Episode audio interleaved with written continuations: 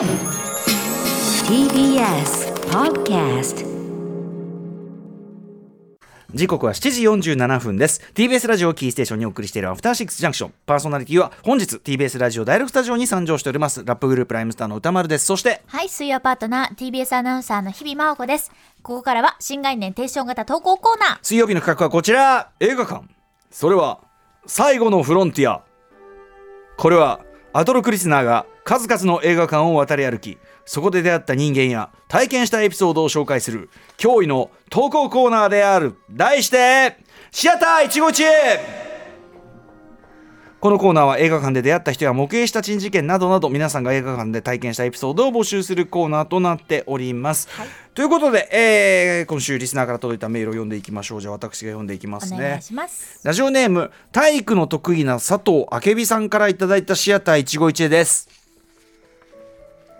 これは地元の友人とユナイテッドシネマ豊島園で実写版宇宙兄弟のレートショーを見に行った時のシアター一期一会です。だからあれですよね小栗旬さんとかであれ何年でしたっけね。私もあのシネマハスラーでね表したんですけどねちょっと調べておきましょうか、えー実写版宇宙兄弟レートショーを見に行った時のシアター一期一会。ユナイテッドシネマ豊島園のレートショーは比較的いつも人が少なく貸し切り気分が味わえることもしばしばあって友人と好んでよく利用していました。その日は私たち以外にカップルやら仕事終わりのサラリーマンの10人前後のお客さんが入っており友人と「今日は結構人入ってるねよくも悪くも話題だからかな」かっこしょう。ね。えーあそこカップルいるよ。いいね。それに比べて俺らと来たら。などと、いつものたわいもない話をしつつ上映を待っていました。照明が落ち、いよいよ予告編が始まり、スクリーンに注目していると、急にいつもとは違うオルゴール調のゆったりとした音楽が流れ始め、あるメッセージが映し出されました。こちら仮名とさせていただきます。まおこちゃん、いつも一緒にいてくれてありがとう。今日で付き合ってちょうど2年目になるね。これからもずっとこうやって映画一緒に見られたら嬉しいです。結婚してください仮名歌丸。そうです。先ほど会話のネタにしてたカップルの彼氏から彼女に対するサプライズプロポーズメッセージが流れたのです。こんな場に立ち会ったことがなかった私たちは驚きのあまり顔を見合わせ、すかさずそのカップルに目をやりました。当然彼女も急に映し出されたサプライズメッセージにパニックになっているのか、え、嘘嘘、どういうこと？え？と同様するとすかさず彼氏が指輪をポケットから取り出しその場にひ ざまずき結婚してくださいとダメ押しの公開プロポーズ一緒に居合わせた私たちをはじめ他のお客さんも固唾を飲んでその二人を見守りました永遠のように感じられた一瞬の静寂の後はい。よろしくお願いします。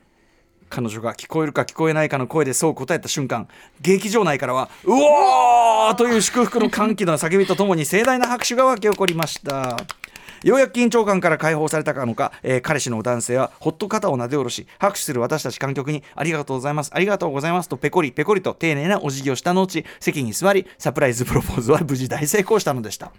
その後は、その後は一種の5分状態からか、映画にはあまり身が入れなかったのは言うまでもありません。映画鑑賞後、冷静になって考えると、なぜ実写版宇宙兄弟でプロポーズをしたのか、内容的に2人は楽しめたのだろうか、など、いろいろ思うところもありましたが、映画館でしか味わえない、映画みたいな体験は忘れることができないシアター一期一会です。いやー、映画館って本当にいいものですね。はい、ということで、宇宙兄弟、あー2012年。2012! もう8そ年、9んな年前。前ですかは。いまあ、ウィークエンドシャッフルじゃね、あの、玉フル時代も私、シネマハスラー、まだシネマハスラーかな？ギリね、はい、えーやってったともね、表しましたけどね。いやー、これ、こんなことって、あります？見たことないし、聞いたことないです、ね。そのユナイテッドシネマさんはそういうサービスをしてたということですよね。ね、豊島園のユナイテッドシネマでやってたってことなのサービスをしてないとね。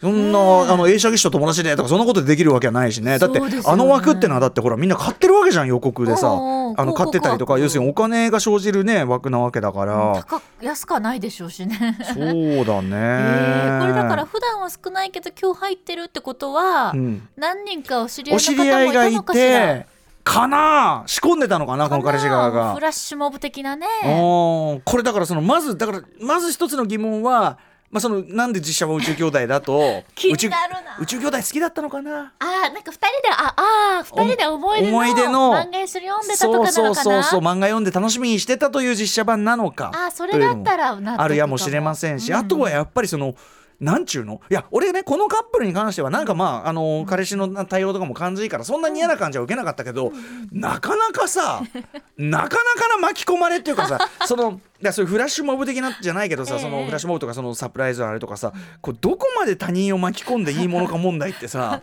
あると思うのよね。あとあのプロポーズに関してはえなんでここですんのとはなんか思えないなんかなんですか？そう。そのさ要はさサプライズって結局サプ サプライズはサプライズだから、そこでドンピシャハマればもう感激してねなんとかってなるけど、人によってはさその例えばさ「おい映画館でってどういうことだよ」と「しかも 宇宙兄弟って」って思ってるかもしれないし。こうなんか見る前見る前っていう。そう。やっぱ気になっちゃうもんね。もう全然集中できないし。できない。あとそのぼその彼彼女側でも周りの人に申し訳ない。いろんなことになっちゃいやすい。だからそのレストランで一瞬なんとかとかその通りすがりじゃないから映画館は。